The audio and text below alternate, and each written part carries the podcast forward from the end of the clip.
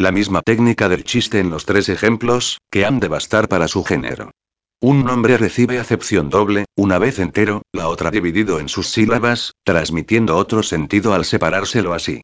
La acepción múltiple de la misma palabra, una vez considerada íntegra y luego según las sílabas en que admite ser descompuesta, fue el primer caso que encontramos de una técnica que diverge de la condensación. Primero, puede tomarse el mismo material de palabras y alterar solo algo en su ordenamiento. Mientras menor sea el cambio y más se reciba por ello la impresión de que un sentido diverso sea enunciado con las mismas palabras, mejor será el chiste en su aspecto técnico. Un rico espacio de juego se abre a la técnica del chiste cuando la acepción múltiple del mismo material se amplía de modo que la palabra, o las palabras, de que depende el chiste se usan una vez sin cambio y la otra con una leve modificación. Las palabras son un plástico material con el que puede emprenderse toda clase de cosas. Hay palabras que en ciertas acepciones han perdido su pleno significado originario, del que todavía gozan en otro contexto. Eifersucht los celos son una Leidenschaft pasión que con Eifersucht celo busca lo que Leidenschaft hace padecer. No hay ninguna abreviación. Al contrario, el texto impresiona como prolijo. Pese a ello, es un chiste, y aún muy perfecto. Su único carácter llamativo es simultáneamente aquel con cuya cancelación el chiste desaparece, a saber, que las mismas palabras experimentan una acepción doble. Puede escogerse entre situarlo en la subclase en que las palabras se usan una vez enteras y la otra divididas, como Rousseau, Antígona, o en aquella otra en que la diversidad es producida por el significado pleno o descolorido de las palabras componentes. Fuera de este, solo hay otro aspecto digno de nota para la técnica del chiste. Se ha establecido en este caso un nexo insólito, se ha emprendido una suerte de unificación al definirse los celos e Eifersucht por su nombre, en cierto modo por medio de ellos mismos. También esta, como veremos, es una técnica del chiste. Por lo tanto, estos dos aspectos tendrían que ser suficientes por sí, conferir a un dicho el buscado carácter de chiste. Si nos internamos un poco más en la diversidad de la acepción múltiple de la misma palabra, advertimos de pronto que estamos frente a formas de doble sentido o de juego de palabras desde hace mucho tiempo conocidas y apreciadas universalmente como técnica del chiste. ¿Para qué nos hemos tomado el trabajo de descubrir algo nuevo que habríamos podido recoger del más superficial estudio sobre el chiste?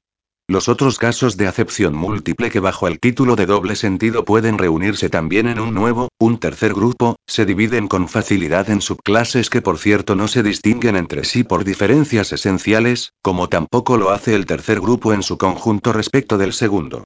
Tenemos aquí en primer lugar. A. Los casos de doble sentido de un nombre y su significado material. Por ejemplo. Descárgate de nuestra compañía, Pistol. En Shakespeare.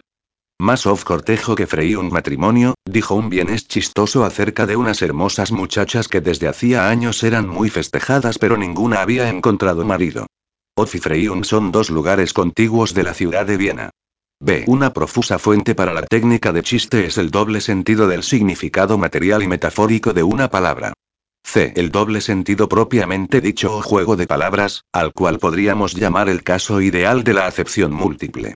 Aquí no se ejerce violencia sobre la palabra, no se la divide en sus componentes silábicos, no hace falta someterla a ninguna modificación ni trocar por otra la esfera a que pertenece, p.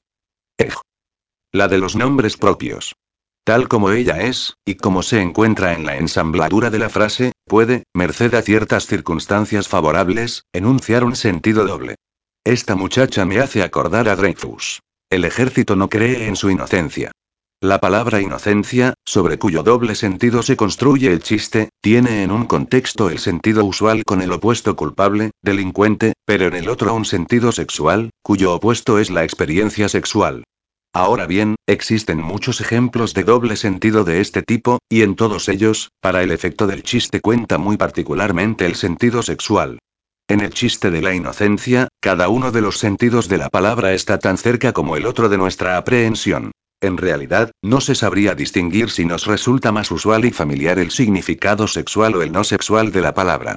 Un ejemplo de doble sentido en el que se renuncia a ese encubrimiento del significado sexual.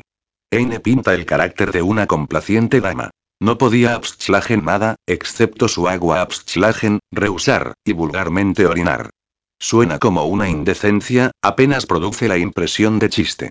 Pero también en chistes sin sentido sexual puede presentarse la peculiaridad de que los dos significados del doble sentido no nos resulten igualmente obvios, sea porque uno de los sentidos es en sí el más usual, sea porque lo privilegia su nexo con las otras partes de la oración, p. Ej. Cestle Premier Boulder Aigle. Propongo designar a todos estos casos como de doble sentido con alusión.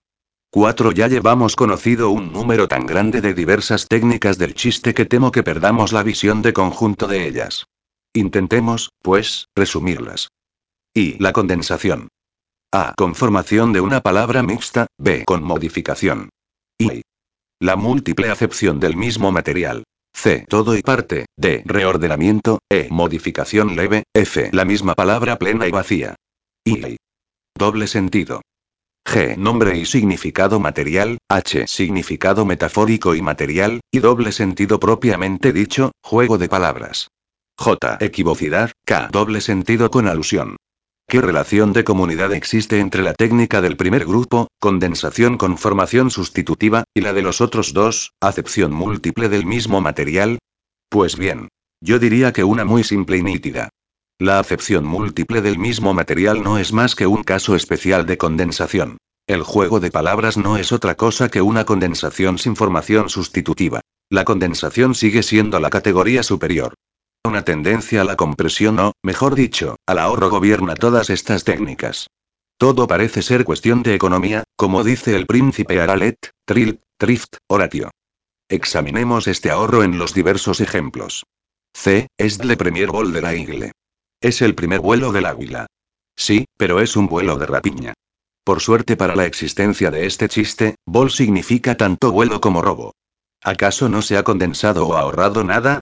Sin duda todo el segundo pensamiento, y por cierto que se lo ha dejado caer sin sustituto.